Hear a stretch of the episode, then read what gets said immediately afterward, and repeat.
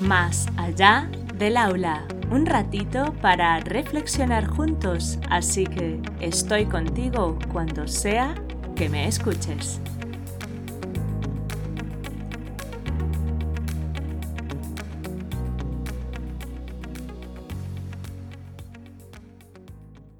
Hola, encantada de tenerte al otro lado. Empezamos.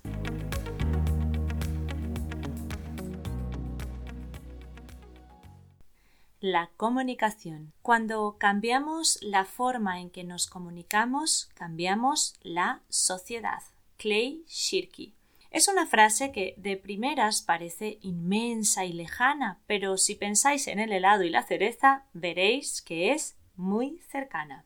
Tal y como os comentaba la semana pasada, los diferentes entornos estamos constantemente influenciándonos. Por ende, todos somos corresponsables de lo que ocurre en cada contexto y cuanto más conscientes estemos todos los adultos que interactuamos con los peques de ello, podremos funcionar mejor en conjunto. Para favorecer ese funcionamiento creo que la clave es mantenernos en constante comunicación. Pero, ¿cómo debe ser esa comunicación? Cito una frase que bien lo resume. La comunicación efectiva comienza con la escucha. Robert Gatteli.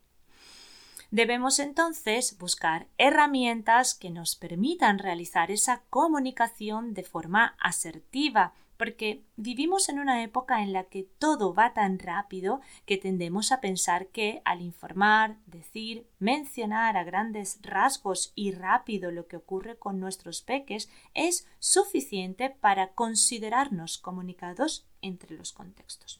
Sin embargo, yo he podido comprobar que si no establecemos espacios y tiempos para que esa comunicación realmente propicie la escucha de todos los participantes, al final el mensaje se pierde y no solo se pierde, sino que se presta a interpretaciones varias. ¿A qué me refiero? Evidentemente, en los entornos formales, por llamarlos de alguna manera, se suelen hacer tutorías o reuniones en las que los adultos significativos pueden conversar y comentar cosas relacionadas con los peques que seguramente influyen en sus formas de actuar en los diferentes contextos. Por ejemplo, que ha nacido un nuevo miembro en la familia.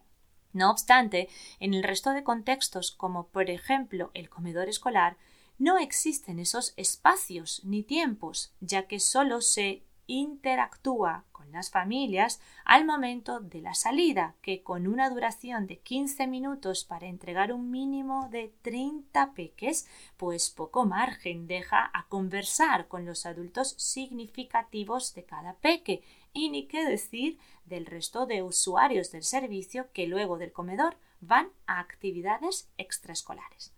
Como adulta significativa de varios contextos, soy consciente de lo complicado que resulta comunicar efectivamente todo lo que ocurre con los peques a todos los contextos donde se desenvuelven, pero es muy importante que cada vez nos hagamos más conscientes de que esa comunicación es la garantía de que los entornos serán respetuosos con las diferencias y particularidades de cada peque. Entonces, debemos empezar a pedir que en contextos no formales existan esos espacios para la comunicación efectiva entre los diferentes adultos significativos que estamos en contacto con los peques. Indudablemente podría continuar el podcast contándoos herramientas específicas para mejorar la forma de comunicarnos, pero considero que además de que existe mucha información al respecto, la manera en la que nos comunicamos es un proceso individual que requiere más que unos tips rápidos. Lo que sí haré será dejaros como sugerencia un libro que para mí describe a la perfección todo lo que implica el proceso comunicativo, desarrollando de forma muy sencilla las claves para comunicarnos mejor.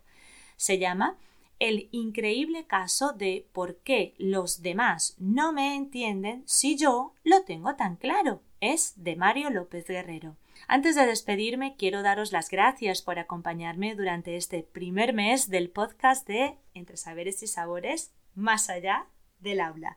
En el próximo podcast seguiré hablando de la comunicación, pero esta vez me centraré con algo que siempre les digo a los adultos significativos de los peques con los que trabajo. No es por cotillear. Si te gustó este episodio y crees que puede aportar a otros, compártelo. Nos escuchamos la próxima vez, aquí, más allá del aula.